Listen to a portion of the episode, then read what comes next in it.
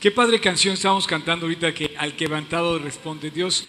Si va a contar una, oración va a ser va a ser a esa persona quebrantada de corazón que desea tener una respuesta de parte de Dios y bueno, Dios Dios se la va se la va a contestar.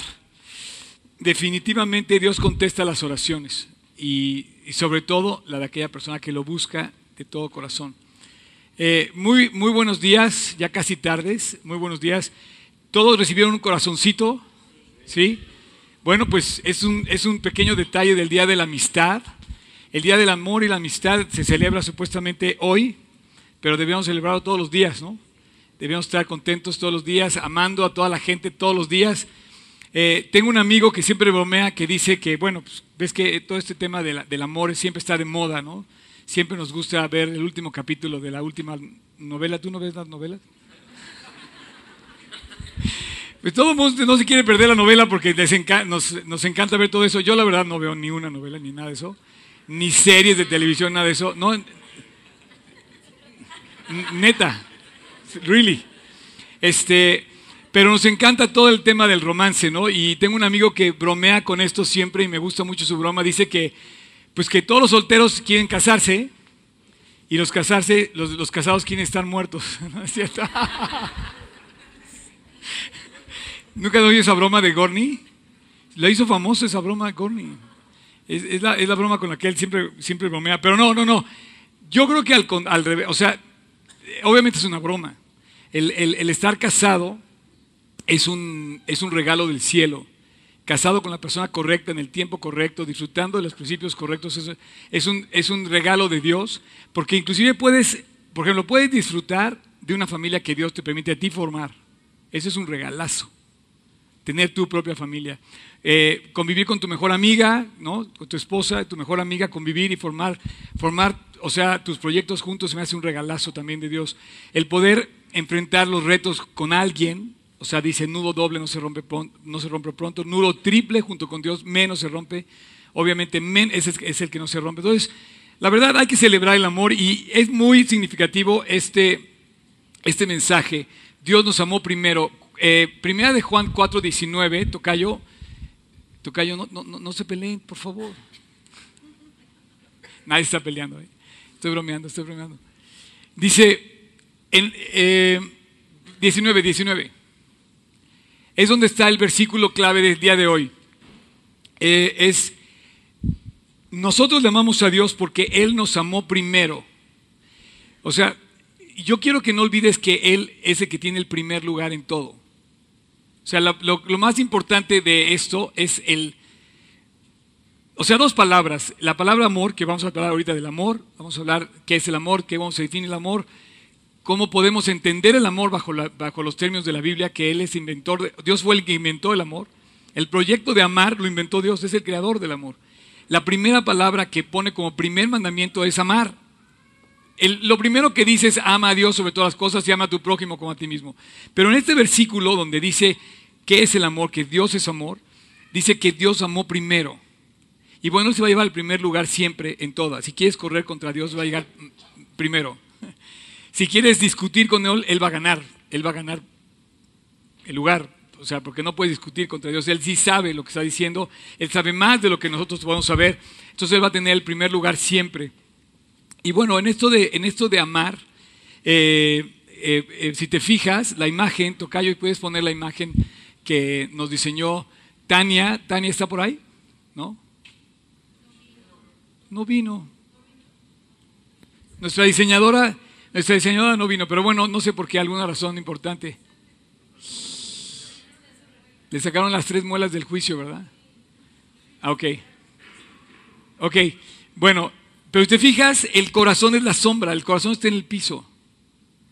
El corazón de la imagen que tenemos aquí está como tirado. ¿Por qué? Porque es el reflejo del verdadero amor que es la cruz.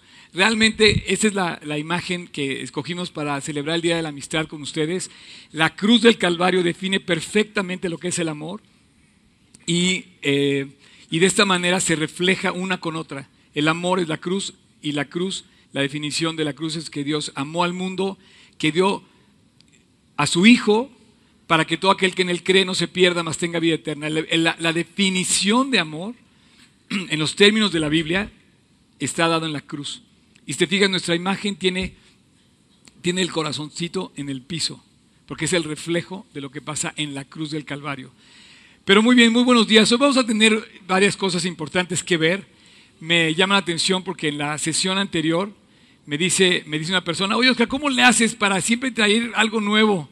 No, pues no yo, o sea, la verdad la Biblia siempre tiene cosas nuevas, es una fuente, dice, que no se acaba, es una fuente que fluye, la Biblia fluye con información, pero más que con información y con conocimiento y con doctrina, la Biblia fluye con vida, con vida real, con vida verdadera y con ese, esa, esa vida que nos influye cada día cuando la leemos, cuando la, memorizamos, la compartimos. Por eso todo este tema del 16 que estuvimos este, eh, hablando. Y bueno, el día de hoy, el día de hoy estamos eh, en el tema del amor. ¿Ya pusieron su avioncito en el teléfono? Pónganle el avioncito, no les pasa nada. Aunque sea por los próximos 40 minutos. Así es que eh, vamos a hablar de este tema del día de hoy, del, del, amor. Eh, quiero decirles que veo a los, a los chicos del, del, worship, de la bienvenida, aquí hay todavía tres lugares hasta adelante para que vengan aquí. Aquí hay uno, ¿ok? Aquí hay otro y aquí hay dos. Exacto. Los demás son como en las escuelas, ¿no? Siempre, sienten siempre hasta atrás para echar relajo. No voy a echar relajo, están hasta atrás, ¿eh? Nunca. Yo, yo siempre llegaba a mi clase y me sentaba hasta adelante y todo el mundo, yo no volteaba y todos estaban hasta atrás y dije, bueno, ¿qué están planeando hacer? Ustedes siéntense adelante, vénganse adelante, como los, ¿no? ¿O no? Ok, queda un lugar aquí adelante, no dos, tres, ¿no? Ok, perfecto. Ok, no hay problema. Bueno. El amor. Les voy a decir una cosa. Si ustedes no han descubierto el amor o piensan que el amor no llegó a ustedes, hay muchas cosas encubiertas en la Biblia, hay muchos en la vida, hay muchos misterios, hay muchas todavía hay muchas tinieblas de cosas feas que están pasando, pero algo que está de verdad revelado es el amor. O sea, no puedes decir que el amor no se ha revelado o que no te ha alcanzado, eso sería una mentira. Hay muchos misterios, hay muchas tinieblas, hay muchas complicaciones en la vida, hay muchas cosas que todavía no se han descubierto, hay muchas inquietudes, hay muchas dudas, pero algo que no puedes tener duda, algo que sí existe, es el amor. Y el amor en la persona de Cristo está disponible como garantía, escúchame bien, como garantía disponible para todo aquel que cree. Como respirar es gratis, así creer es gratis. Y el que cree en el amor de Cristo que está en la cruz, puede garantizar la felicidad. Hablando de los matrimonios, la gente piensa que al casarse va a ser feliz. No, no, no, no, no. No, no te vas a casar y vas a ser feliz. Te vas a casar y vas a ser mejor.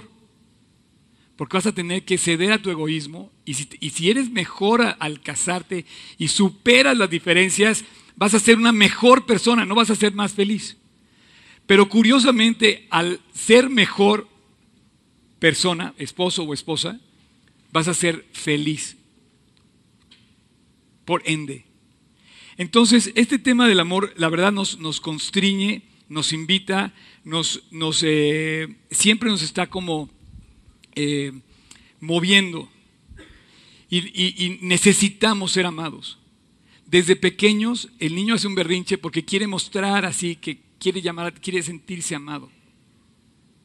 Y, es una necesidad tremenda del ser humano, ser amado, recibir amor. Por eso la Biblia dice que como primer mandamiento es amar a Dios y el segundo, amar a tu prójimo como a ti mismo. Así es que hoy vamos a debatir este tema. Vamos a estudiar este tema. ¿Quién está aquí por primera vez? Bienvenidos. ¿Ok? ¿Hay, otro más? ¿Quién más? Bienvenidos, champion. ¿Quién más? Wow. Bien, buenísimo. ¿Quién más? ¿Alguien más? ¡Ay, sí! Buenísimo también. Pues este, quiero, quiero decirles que a los que están, levantaron la mano, aquí venimos a estudiar la Biblia. O sea, estudiamos a Cristo eh, hablamos de Cristo, eh, no, no, estamos haciendo nada más que estudiar la Biblia. Y vamos a estudiar la Biblia y ese, es, el, ese es, ese es la, eso es lo que nos debemos dedicar a hacer todos los días, o sea, eh, profundizar en las palabras de Dios que son tan, tan, tan importantes. Y hoy particularmente, qué bueno que vinieron porque vamos a descubrir este tema de que Él nos amó primero. Voy a, voy a poner aquí mis cosas, que al final voy a dar una serie de anuncios. Eh, vamos a hacer unos anuncios sobre la escuela, nuestra escuela. Al final va a llegar nuestro, nuestro este, ¿cómo se puede decir? Eh, supervisor a dar a los anuncios eh, sobre la escuela. Y vamos a hablar también sobre nuestro gran evento de fin de, cada dos años que hacemos como iglesia en todo, en todo el mundo. Y bueno, lo vamos a hacer aquí el 23 y 24 de abril.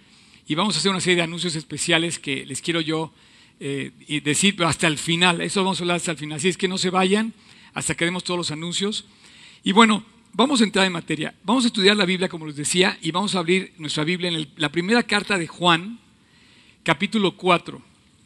Juan es uno de los apóstoles, eh, discípulos de Cristo, que escribe eh, las tres cartas de Juan, el Apocalipsis y el Evangelio de Juan. Es un hombre fascinante, su misma vida es fascinante. Estudiarlo como él fue era fascinante. Por ejemplo, él, él corrió, corrió más rápido que Pedro para llegar a la tumba era corredor.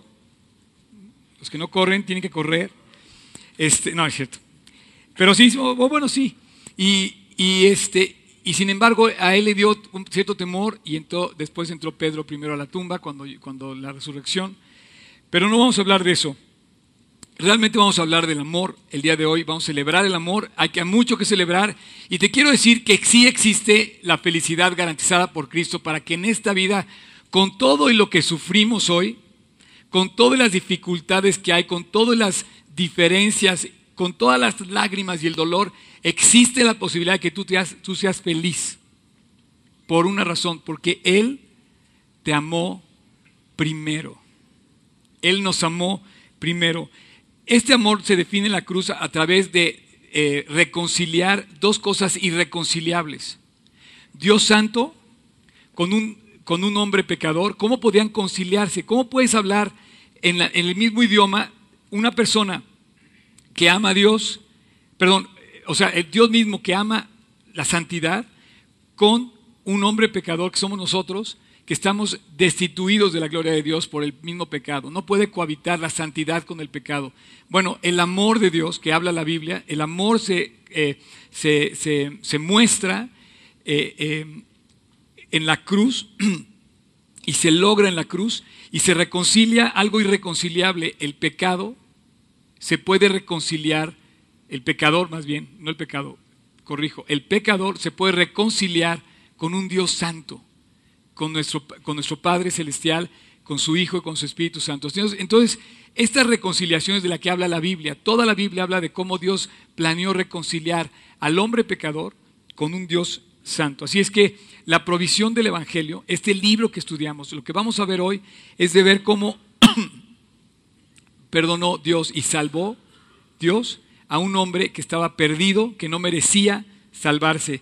Y no solamente lo salva, sino que lo lleva a su gloria y le, y le otorga justicia, le otorga perdón. Todos somos pecadores.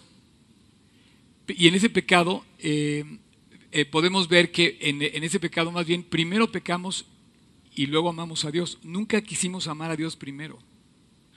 Nunca buscamos a Dios primero. Él fue el que nos buscó primero. Pero es increíble cuando hablamos de este primer lugar que Él tiene. Quiero decirte que siempre va a tener Él el primer lugar en todo. Como mandamiento y como fundamento. Tener Dios el primer lugar lo merece como fundamento de la felicidad. Dice que si buscas a Dios primeramente busca el reino de Dios, lo demás va a ser añadido como fundamento y como mandamiento, como mandamiento, perdón. Y como fundamento es lo mismo, o sea, te lo da, te da lo que tú necesitas. Entonces, la clave de hoy está en Cristo. No está en el amor así, no, está en Cristo. El amor perdido como un, como un, como un mensaje solamente así es algo específico que señala a una persona que nos reconcilió con Dios, que es Cristo y es la cruz del Calvario. Ese es el amor que se, que se nota. Así es que todos somos portadores del amor, pero no somos menecedores del amor. Por ejemplo, Dios llegó primero, Dios, Dios llegó primero a nuestra vida en su amor, por ejemplo, al salir el sol. Tú te duermas tarde, borracho o como quieras, enojado como quieras, Dios va a ser fiel en mostrarte tu amor primero y va a levantar no nada más el sol, sino todo en un ecosistema perfecto y balanceado en la naturaleza para que todo funcione y volvamos a ver todos el amanecer con todas sus características de amor por el hombre. Entonces, eso no afecta que Dios vuelve a confirmarnos que Él nos amó primero. Los pecadores no merecemos el perdón de Dios, no merecemos el amor de Dios, no merecemos nada de Dios, sin embargo, Él nos amó primero. Y en su amanecer, de repente comienza todo el universo a, funcionar porque Él te amó primero y te cobija con su calor y te da oxígeno, tu corazón empieza a latir otra vez porque Él nos amó primero. Mi corazón empieza a latir no porque me lo merezca. Te despiertas a lo que te despiertes, Él te amó primero.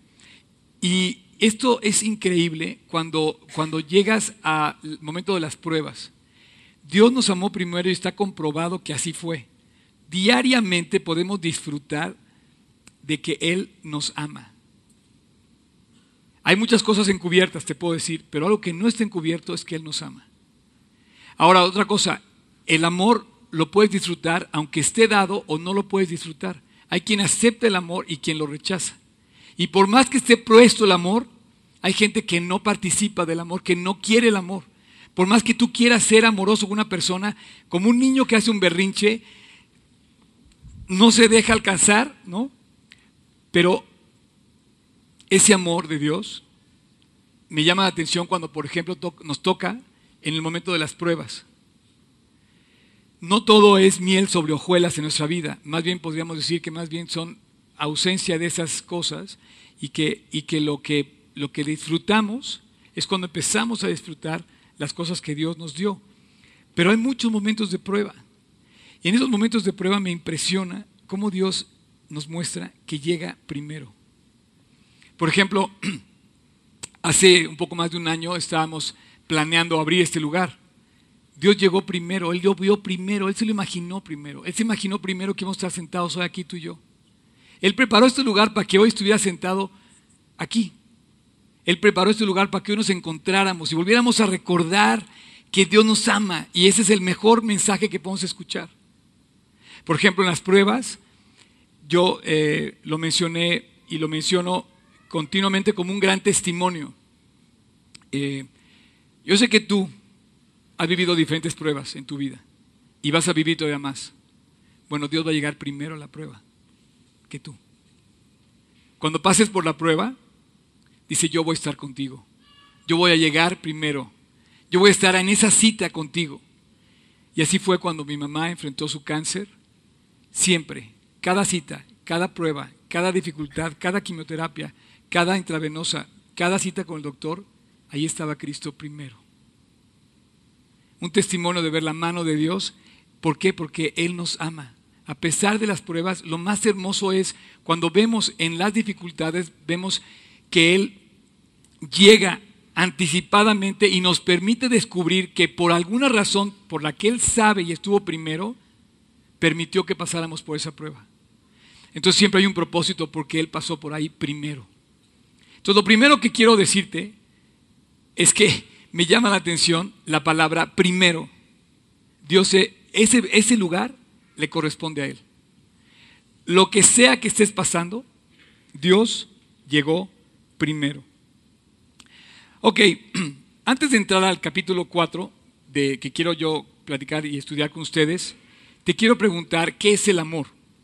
¿Cómo, cómo defines el amor? A ver, ¿qué, ¿Qué puedes descubrir en el amor? No, pues es este la idea romántica de un encuentro de una pareja y dices, no, no, no, no. La Biblia habla de cuatro amores diferentes que no vamos a hablar hoy.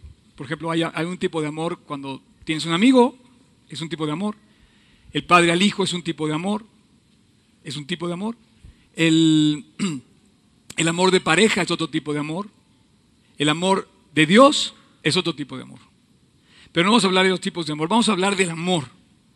¿Cómo defines el amor? ¿Qué tan grande es el amor? ¿Qué tan lejos es el amor? ¿Qué tanto puedes decir tú que eh, puedes describirlo, acumularlo? Yo, eh, para esta plática en particular, no sé si lo quieras poner ahí, Tocayo, la palabra clave para definir el amor, o sea, si tú amas a alguien, tienes que usar esa, esa palabra para definir si realmente amas a la persona. La palabra clave para mí es incondicional. Si no amas incondicionalmente, no es el amor del que estamos hablando. El amor verdadero tiene que ser incondicional. No te tiene que poner ninguna condición para amar, porque entonces ya no, ya no amarías, ya no amarías amando, pones una condición. O sea, estamos muy acostumbrados a amar, o sea, Te doy si me pagas. Trabajo para ti si hay un, por ejemplo, eso no es amor, eso es una paga, un trabajo. Invierto mis horas de tiempo para trabajar si tú me pagas. Entonces hay una condición. O bueno, te trato bien si tú me tratas bien. Y la ley decía, ojo por ojo, diente por diente. Dice Dios, no, no, no, no. Ahora dice, si tu enemigo tiene hambre, dale de comer. Si tienes, dice, si te obliga, si te obliga a llevar con él una milla, ve con él dos millas. Entonces hay una condición puesta por el hombre, hay una incondición o, no es condición puesta por Dios. Y el amor Dios lo define como algo incondicional. Dios amó de tal manera al mundo que siendo pecadores, aún así nos amó. Entonces, tú dudas del amor de Dios, primero porque no te lo mereces, y estoy de acuerdo que sí, yo tampoco me lo merezco, y por eso dudamos que alguien nos ame, porque no nos merecemos el amor. Cuando una señorita se, deja eh, eh, cotorrear, yo digo, chavas, no se cotorreen con el primer cuate que llega a decirles que las estrellas y lo que quieras. No, no, no. No, o sea, date tu lugar. Y cuando una persona cede a ese tipo de cosas, es porque no se siente amada. Pero si se ama y se valora, no va a ceder. Entonces, en principio, no nos no cedemos, o sea, en principio dudamos de que alguien nos ame porque precisamente nosotros pensamos que no lo merecemos. Pero para Dios el amor es incondicional. Por eso no está en duda nuestro amor, perdón, su amor por nosotros. Entonces la próxima vez que pienses que nadie te ama, eso es una mentira, porque Dios te amó sin que tú lo merecieras, sin que yo lo mereciera, nos amó. Entonces me puedo sentir amado por Dios porque Él me amó sin merecerlo. Así es que eh, lo que vamos a leer hoy es la definición que dice la Biblia sobre lo que es el amor. No vas a encontrar aquí a, este, a ningún artista famoso, ni vas a ver las historias de Hollywood, vas a ver lo que dice la Biblia acerca de su Hijo. Y sobre todo para definir el amor, vas a ver a Cristo entrar en la escena cinco o seis veces en estos versículos.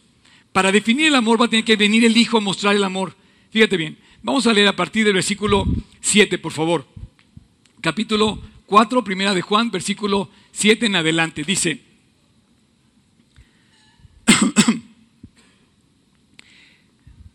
dice, amados. Bueno, vamos a ir leyendo poco a poco. Vamos a leer ahorita del, del 7 al 9, al 8. Vamos a ir poco a poco. Y vamos a ver cómo va, cómo va a aparecer Cristo y vamos a ver cómo Él va a ir manifestando su, em, su definición de amor. Dice, amados, amémonos unos a otros porque el amor es de Dios. Todo aquel que ama es nacido de Dios y conoce a Dios. Versículo 8. El que no ama no ha conocido a Dios porque Dios es amor.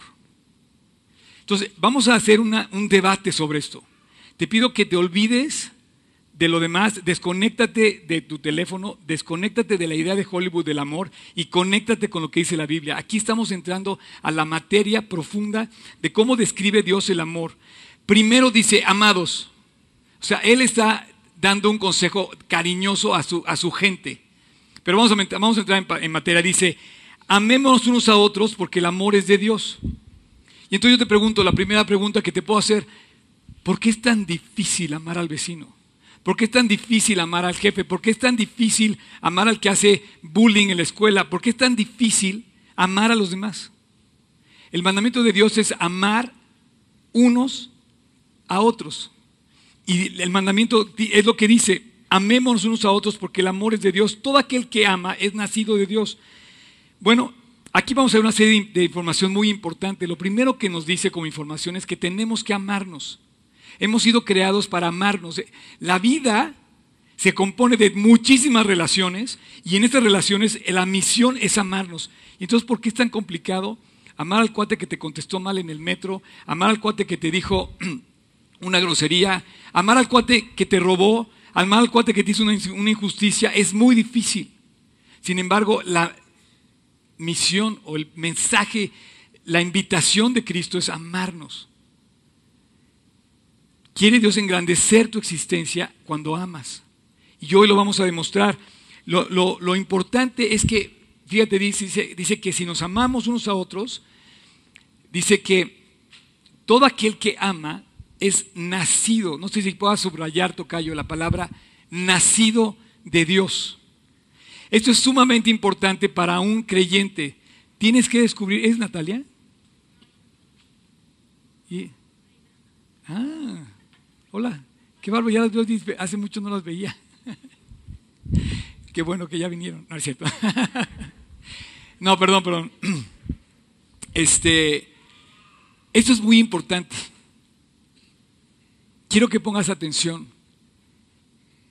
Y perdón porque me distraje, lo que pasa es que me dio mucho gusto ver a la familia, la verdad. Hace mucho no venía por una situación difícil que pasaron, ¿verdad?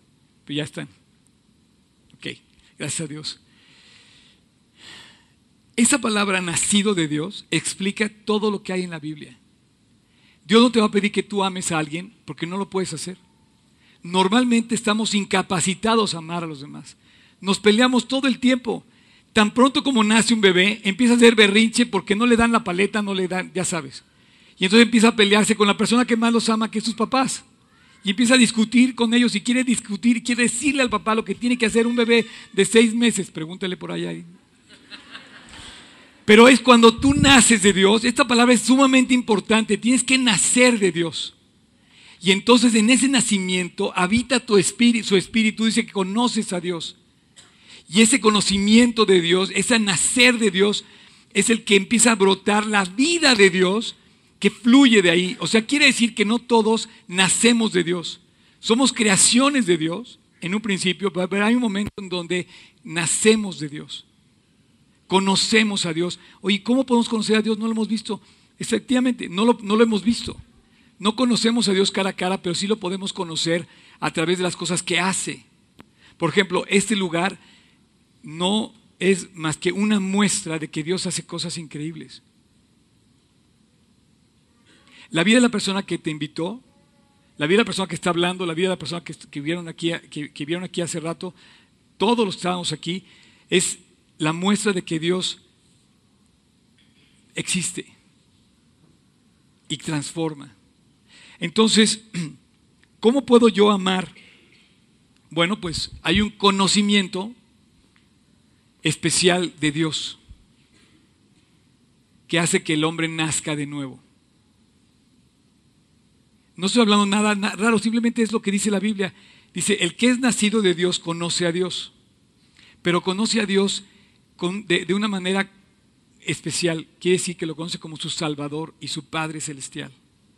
Porque conocemos a Dios de palabra, conocemos a Dios de oído, pero cuando lo conocemos de corazón, cuando nacemos de Él, dice que su espíritu viene a morar al corazón del hombre. Y entonces nace el hombre con ese eh, eh, nuevo nacimiento hace, hay una operación radical en el hombre. Esto es algo importante porque tú no vas a poder amar a la gente si no amas a Dios primero. Y si no amas a Dios primero no lo vas a poder conocer. Y si no conoces a Dios primero, entonces tú estás muerto o muerta en tus delitos y pecados. Porque si no conocemos a Dios, estamos sufriendo las consecuencias de nuestra maldad, llorando las propias cosas que hemos hecho mal y perdidos sin esperanza. ¿Por qué? Porque estamos condenados a lo que merecen nuestras faltas. Pero Él nos amó primero. Y por lo mismo tenemos perdón. Versículo 9. y 10. Dice, en esto se mostró el amor de Dios para con nosotros, en que Dios envió a su Hijo, y ahí aparece Jesús, en que Dios envió a su Hijo al mundo para que vivamos por Él. Versículo 10, y dice, en esto consiste el amor, no en que nosotros, hayamos amado a Dios, sino que Él nos amó a nosotros y envió a su Hijo en propiciación por nuestros pecados. Segunda vez que aparece Jesús en este pasaje, envió a su Hijo. El amor no consiste más que en una sola cosa, en que Cristo apareció. Si tú vas a todo el mundo, sales del mundo, te vas a la atmósfera, sales de la atmósfera, te vas al universo y recorres todo el universo y buscas la definición de amor, solamente vas a encontrar una misma definición, como ninguna otra la definición de amor en todo el universo es que Cristo fue enviado en propiciación por nuestros pecados. No hay otra definición de amor. En todo el universo lo puedes recorrer buscando para descubrir de qué se trata el amor y vas a, vas a llegar a la conclusión de la Biblia. El amor está en la persona de aquella persona que murió para perdonar a los hombres de su pecado. Ese es el amor. Esa es la definición que Dios pone del amor. ningún pensamiento, ninguna palabra define tan maravilloso lo que es el amor. Gratuito, incondicional, inmerecido. Jesús vino a morir por el hombre sin merecerlo. Ningún pensamiento lo define tanto como esto. Fue asombroso ver cómo un Dios santo se encuentra con un hombre pecador a través de su Hijo que fue enviado en propiciación por nuestros pecados. Este es el método. Esta es la fórmula con la que Dios reconcilia lo irreconciliable. Y empieza a expresar que el amor se puede dar, sí, en la persona de Cristo. Por lo tanto, de todas las cosas que hoy no podemos disfrutar, hay una que sí podemos disfrutar, que es el amor de Dios. Y si lo puedes disfrutar, puedes disfrutar de todo lo demás. Cuando tú disfrutas del amor de Dios, cuando tú conoces a Dios, eh, empezamos a disfrutar de las personas. Empezamos a disfrutar lo que tenemos y lo que no tenemos. Cuando conoces a Dios empiezas a ver la vida desde otra perspectiva, con, paz. Por ejemplo, yo quisiera que a lo largo de mi plática de hoy, o lo que resta de mi plática de hoy, de los 20 minutos, que 25 minutos que quedan, te quiero que pienses en una cosa. Tú imagínate que hoy es tu último día de existencia en esta tierra y tu primer día de la eternidad. Quisiera que pensaras cómo lo vas a enfrentar. Imagínate que fuera tu último día de vida en la tierra y tu primer día en la eternidad. ¿Cómo enfrentarías ese momento? Bueno, pues la clave está en este pasaje. Porque Dios descubre, Dios revela, Dios nos enseña, Dios enfoca hacia la solución y a la garantía de la felicidad y del amor de Cristo que nos regala la eternidad, que nos regala la paz, que nos regala la vida eterna. Así es que este método es el que Dios nos revela. La cruz del Calvario, como Dios no solamente nos perdona, a través de la cruz, sino que además en la cruz del Calvario Dios nos permite no solamente levantarnos el día de nuestra muerte, resucitarnos, sino entrar en algo maravilloso que se llama la gloria de Dios. Nos regresó la oportunidad de engrandecer a Dios, de glorificar a Dios, de participar de su gloria y de su persona. Existe el amor el amor empieza en la propiciación de Cristo por nuestros pecados. Y tú me puedes decir, oye, yo no he visto a Dios, a mí no me amó primero a Dios, a mí primero me habló mi mamá. Mi mamá fue la primera persona que me amó. O mi novio, o mi novia, o mi, no sé, ¿quién más puede ser? ¿Tu papá? No. Dios, Dios fue el primero que te amó y lo, y lo expresa en la forma clara y definida. No hay otro nombre dado a los hombres debajo del cielo en que podamos descubrir el amor. Es Cristo. Y está disponible. Está disponible para que tú y yo y cualquiera podamos disfrutar de ese amor. Versículo que sigue, del 11 al 13. Amados, si Dios nos ha amado así, debemos también nosotros amarnos unos a otros. Nadie ha visto jamás a Dios. Si nos amamos unos a otros, Dios permanece en nosotros y su amor se ha, se ha perfeccionado en nosotros. Ándale, aquí empieza algo bien interesante. Nadie ha visto jamás a Dios. Dice, pero si nos amamos unos a otros, Dios permanece en nosotros y su amor se ha perfeccionado en nosotros. Y en esto conocemos que permanecemos en Él y Él en nosotros, en que Él nos ha dado su Espíritu. En estos tres versículos, Dios vuelve a reconsiderar en toda la Biblia y vuelve a enfocarnos otra vez hacia el mensaje central, que el hombre cohabite con Dios. Que el hombre sea la morada de Cristo. Amados, si nos amamos así, debemos también nosotros amarnos unos a otros. Entonces la invitación a amar a la gente es algo real y es algo que la Biblia ordena. Pero entonces dice cómo lo debemos hacer y por qué sí podemos hacerlo.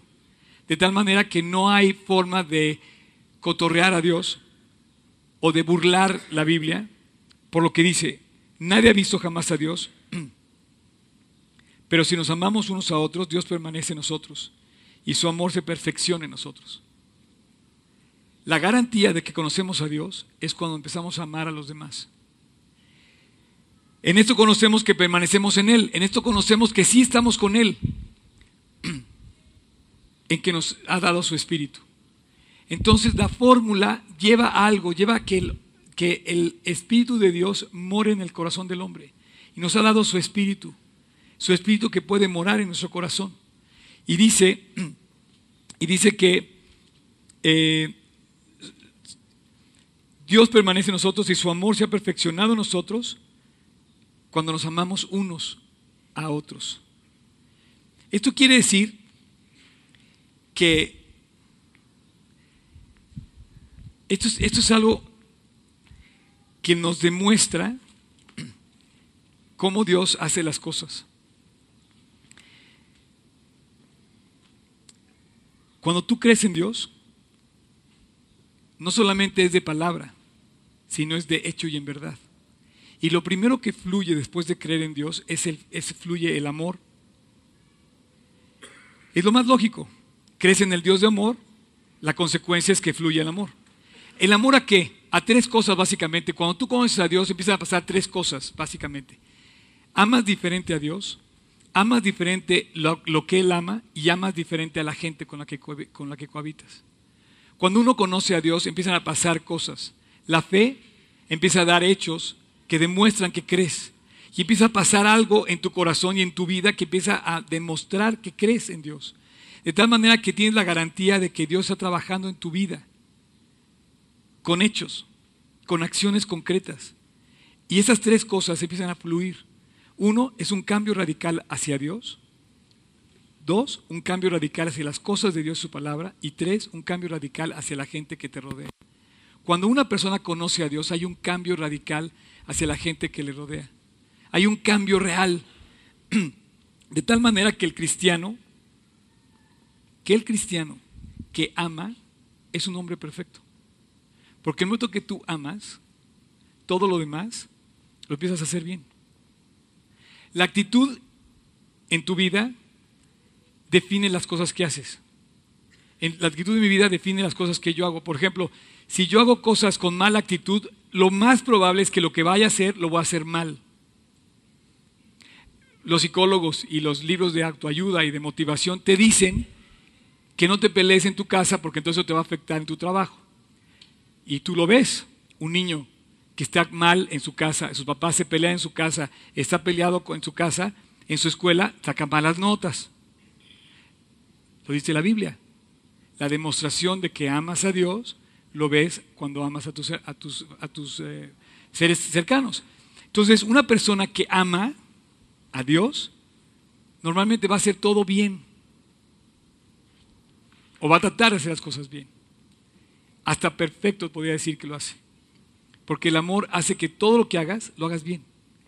Así que tu actitud va a definir lo que vas a hacer. Si lo vas a hacer, pongas lo que pongas, si lo haces con amor, lo vas a hacer bien. Pongas lo que pongas, si lo haces con mala actitud, lo vas a hacer mal. Así sepas hacerlo a la perfección, si lo haces con mala actitud, lo vas a hacer mal, te vas a equipar, a equivocar. ¿Por qué? Porque el amor aceita todos los engranes. El amor hace que fluya las cosas. Lo contrario al amor hace que pongas divisiones, barreras, límites. Y entonces paras todo cuando pones con mala actitud. Y bueno, esto demuestra que Dios habita en tu corazón. Cuando tú empiezas a hacer las cosas por amor, demuestra que Dios habita en tu corazón. Que no hay ese amor, o sea, normalmente no fluye en nosotros el deseo de amar a alguien que nos hizo un daño. Normalmente no fluye en nosotros el deseo de poner la otra mejilla o el de llevar una milla y cargar dos millas el problema. Dice, la próxima vez que tu enemigo te pida que cargues una milla, la carga, dice, ve con él dos millas. Y entonces, pero eso no fluye en nosotros hasta que no viene Cristo a morar al corazón. ¿Cómo vas a enfrentar tu eternidad?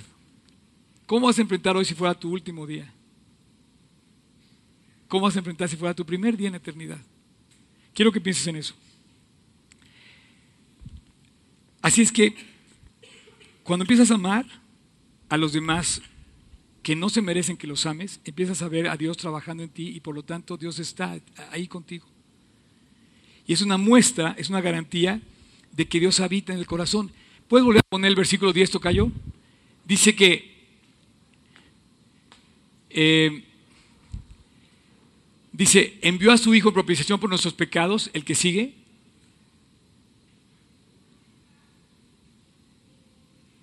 empezamos a amar a los demás, el que sigue, dice, nadie ha visto a Dios. ¿Cómo puedo saber que lo tengo si no lo he visto? Y dice, si nos amamos unos a otros, Dios permanece. ¿Se acuerdan lo que hablaba al principio, esto de nacer de Dios, de conocer a Dios? Ahora dice permanecer en Dios. Quiere decir que sí hay un encuentro personal con Cristo. Y dice, y su amor se ha perfeccionado en nosotros. La idea de que el hombre santo, de, que un Dios santo habite en el corazón de un hombre pecador fue de Dios. Al hombre no se le hubiera ocurrido nunca esta historia. Y entonces cuando tú amas a Dios, empiezas a amar lo que Él ama, empiezas a odiar lo que Él odia. Y como Dios ama al pecador, el otro día me pasó algo que le pedí a Dios perdón. Eh, hablé a, a una compañía, no voy a dar el nombre de la compañía porque es conocida de todos, y me atendieron muy mal. Sentí que me estaban regañando. ¿no?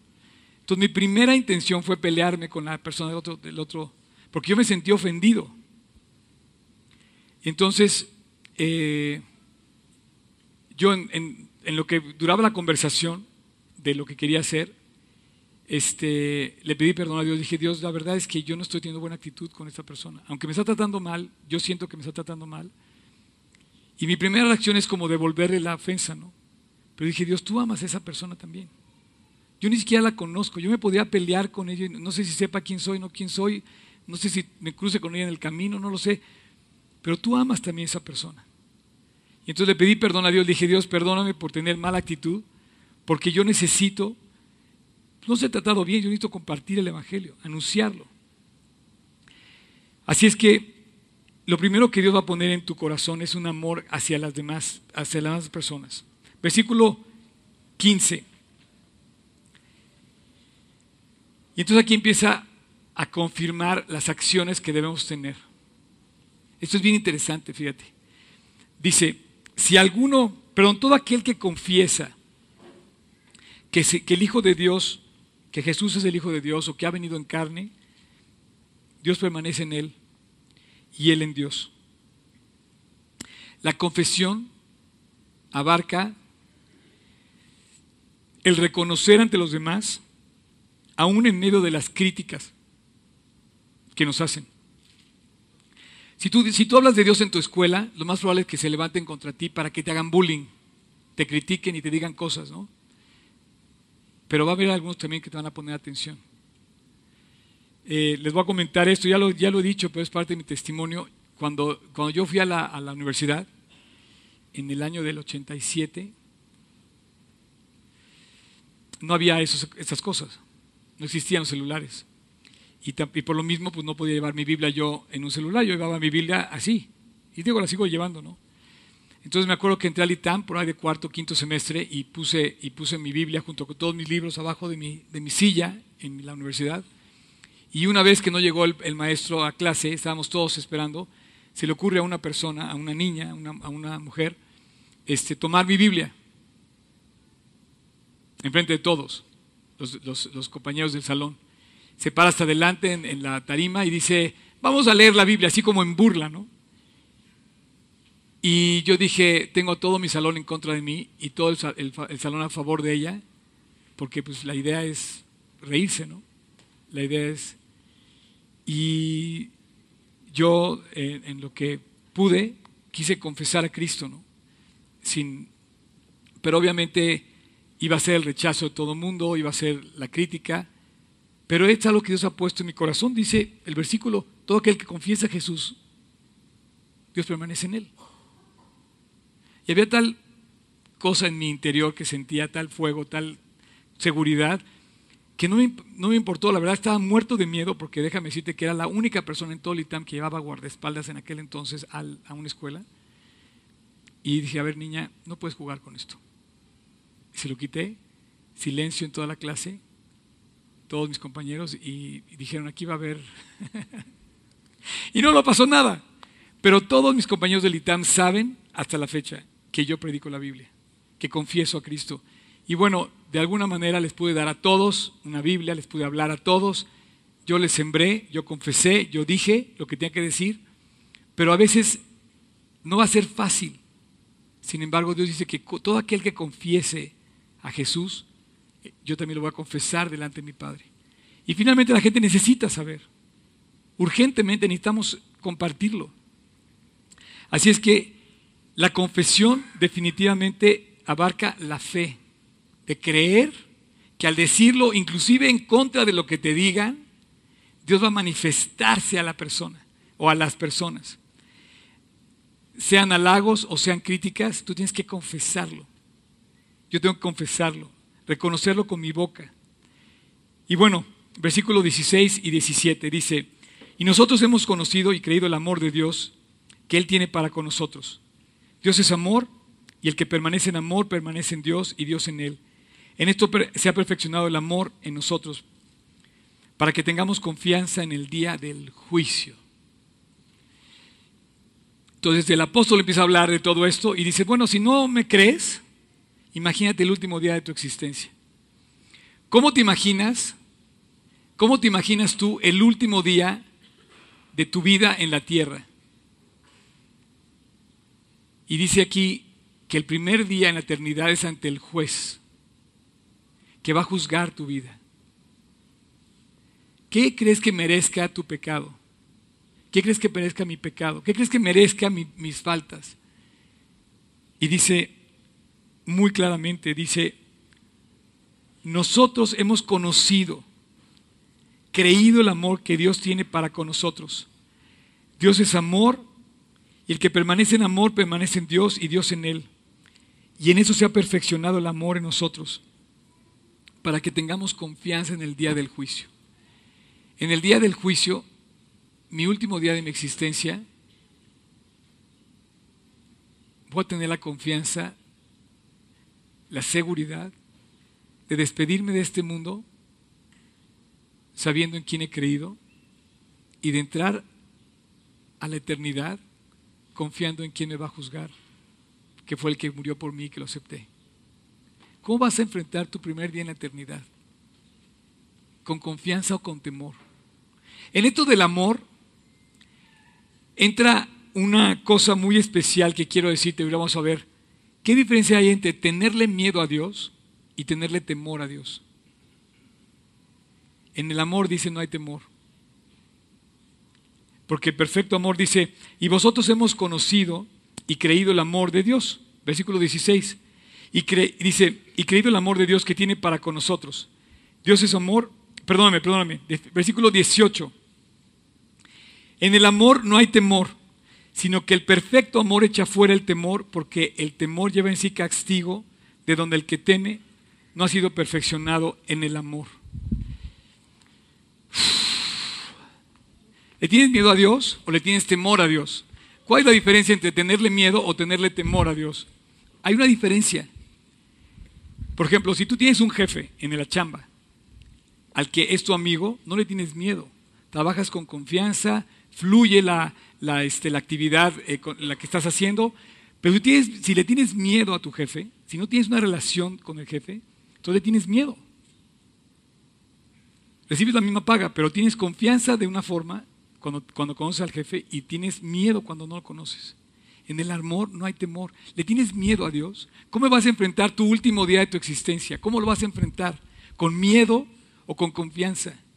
Una cosa es tenerle temor, un temor reverente, un temor a no fallarle como al amigo. Por ejemplo, yo tengo amigos a los que me han hecho algún favor, por ejemplo, y yo no quiero quedarles mal, no porque les tenga miedo, sino porque son dignos de doble honor de doble atención de mi parte. A tus amigos, a la gente que amas, debes de corresponderle doblemente mejor. Si tú le rentas, si tú le pagas, si tú le compras, si tú trabajas para un creyente, tienes doble responsabilidad de tratarlo mejor. Pero si tú trabajas para alguien que no es tu amigo, pues bueno, vas a trabajar por la obligación de recibir tu paga. Pero a lo mejor a ese Señor sí le vas a tener miedo, no le vas a tener temor. Yo tengo temor de portarme bien con mis amigos y tratarlos como se merecen y, regresarles mejor el trato de lo que merecen. Por ejemplo, me afecta cuando se me olvida su cumpleaños, por ejemplo. O me afecta cuando no les presté atención a alguna cosa. Eso es temor, o sea, no fallarle. Tengo gente que ha tratado muy bien mi vida y yo quisiera siempre devolverles ese bien con temor. Pero hay gente que me da miedo. Pero Dios y dice al final, ya para terminar, dice, el amor nos enseña inclusive a sufrir por la persona que amamos. Hay veces que vas a batallar con tu esposa, bueno, pues en lugar de en lugar de criticarla o viceversa, la esposa al esposo, debes de sufrir con él o con ella lo que están pasando para salir adelante juntos. Y entonces el amor se perfecciona, te hace una mejor persona y terminas amando más a la pareja. Jesús hace lo mismo, dice, si sufrimos con Él, también reinaremos con Él. Timoteo 2, si le negáramos, Él también nos negará. Entonces Él quiere participar con nosotros de las cosas buenas que nos da y finalmente, si lo amamos, aunque suframos con Él, vamos a terminar sabiendo que Él es vencedor, por eso reinaremos con Él, porque Él venció. Y bueno, finalmente,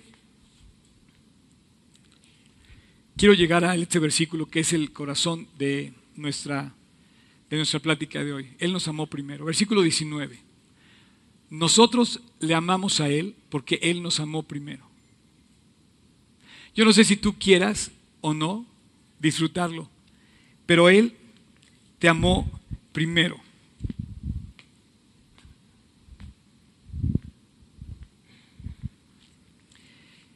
Envió su palabra y nos hace una invitación. Cuando tú haces algo primero, por ejemplo, es como cuando tú invitas a alguien a una reunión que tú preparas. Antes de que llegue la persona, tú ya preparaste la cena, pusiste la mesa, prendiste las velas, apagaste, no sé, preparaste todo para que lleguen. ¿Qué sientes cuando no llega la persona? Pero tú primero ya lo preparaste. Yo quisiera que llegáramos aquí a la conclusión de mi plática.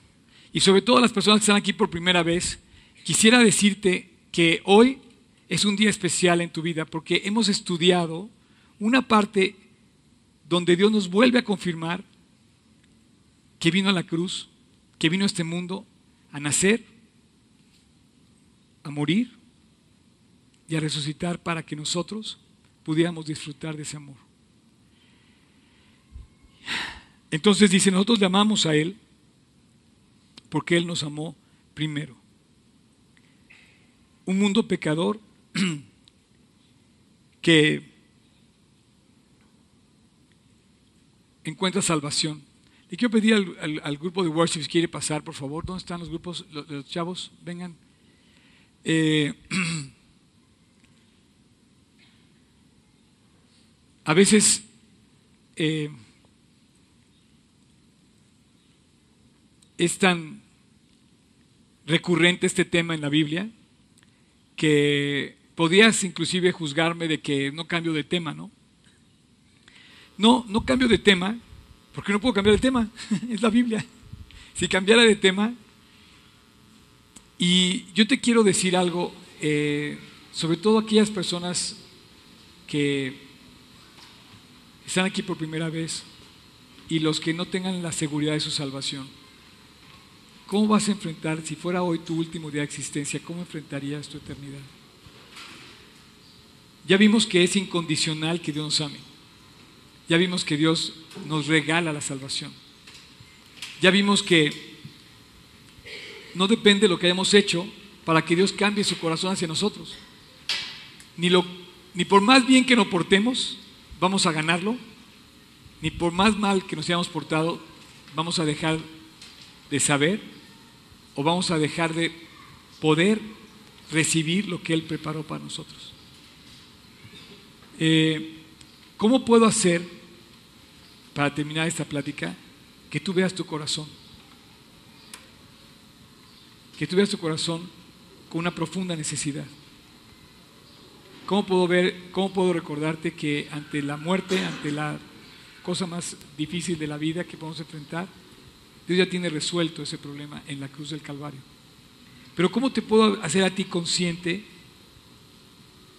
pues a lo mejor por los mismos problemas que tú enfrentas con la gente, los pleitos que tienes, las lágrimas que derramas, el vacío que tienes en tu corazón, o lo que te duele cuando, cuando ves las cosas. Todo eso, todo eso se llama pecado. Y eso sí es lo que divide. Eso es lo que arruina nuestra vida. Y hoy Dios nos quiere recordar que Dios nos amó primero. ¿Quieres volver a poner el versículo tocayo? Dice, nosotros le amamos a Él porque Él nos amó primero. ¿Quiénes son nosotros? O sea, eso te incluye a ti. ¿Tú lo amaste también? O sea, tú ya lo tienes. Tú ya aceptaste su salvación. Porque dice, nosotros le amamos a Él hay una razón de que lo amamos a Él. Él nos amó primero, pero recibimos el amor. Hace 36 años, ya se cuentan muchos años, pero me, emociona podértelo decir que ha sido fiel Dios 36 años. Pero en aquel entonces yo no había amado a Dios primero. Hasta que un día le dije, Dios, llegó el momento de hacer cuentas contigo. Y yo quisiera que ese día llegara hoy a ti. Cierra tus ojos, inclina tus ojos y tu rostro. Y quisiera que te desconectaras de verdad de la novia que está al lado tuyo, de la esposa, del esposo, del amigo, del hijo, del que te invitó, el que está al lado tuyo. Desconéctate y conéctate con Dios. ¿Tú amas a Dios o amas tu pecado? ¿Tú amas a Dios primero o Él te amó a ti primero? ¿Tú tienes deudas con Dios o Dios te debe a ti? Esta es tu oportunidad de arreglarte con Él. Esta es tu oportunidad de tocar la puerta del cielo sabiendo que tienes una invitación para llegar con Dios. Ahí en tu interior, donde estás, cierra tus ojos. En tu interior, así, en voz baja. Yo voy a hacer una oración.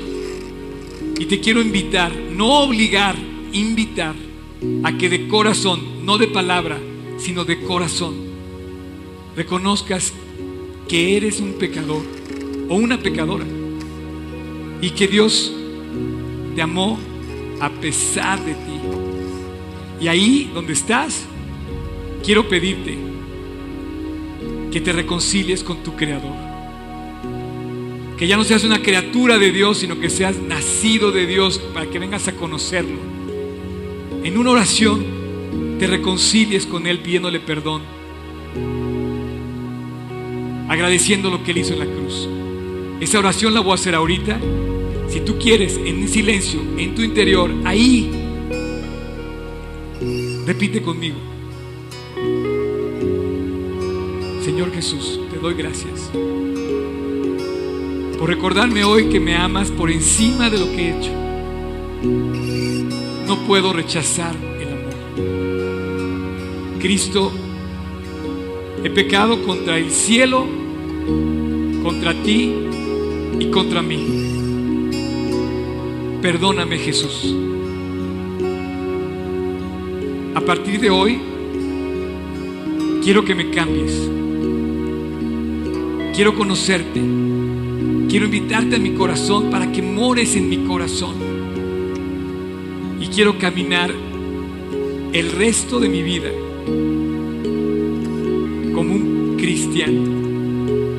siguiendo a Jesús. Gracias por haber ido a la cruz a morir por mí. Y gracias por resucitar y darme la oportunidad de volver a nacer. Te acepto hoy en mi corazón, Jesús, como mi Señor, mi Dios y mi Salvador personal. Te lo pido en tu precioso y dulce nombre, Jesús. Amén. Antes de, antes de cantar esta canción que estos chavos prepararon con mucho cariño, prepararon más de corazón que de, que de ensayo, pues.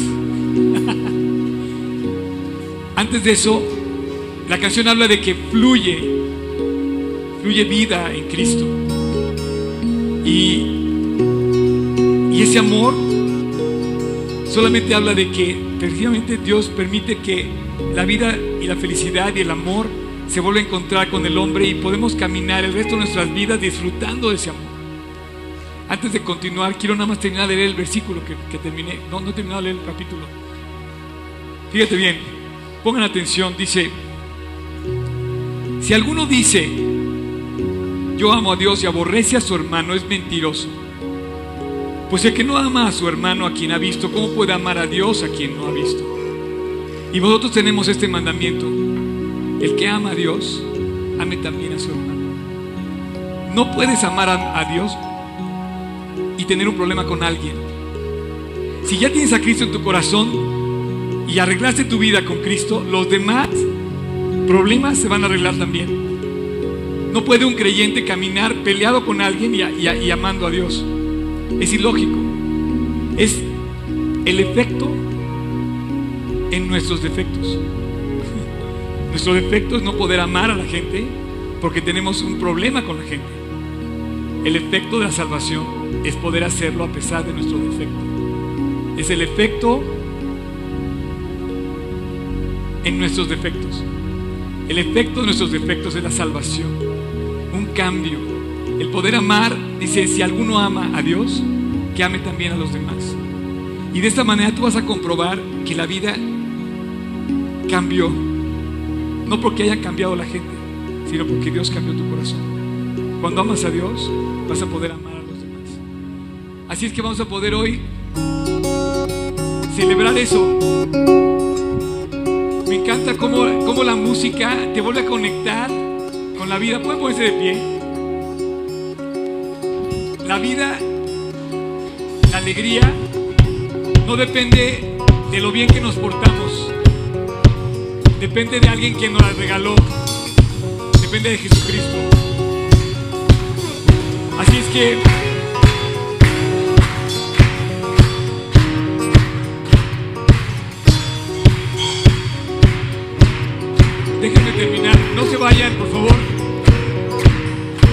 Quiero decirte algo. Hay mucho por delante. No sé cuándo sea tu último día de la vida, pero desde hoy puedes empezar a disfrutar a Jesucristo, vivo, real, amándote y permitiendo amar a los demás. Y entonces esta vida va a fluir, la alegría va a fluir. Si ya invitaste a Cristo en tu corazón, sabes lo que estoy diciendo.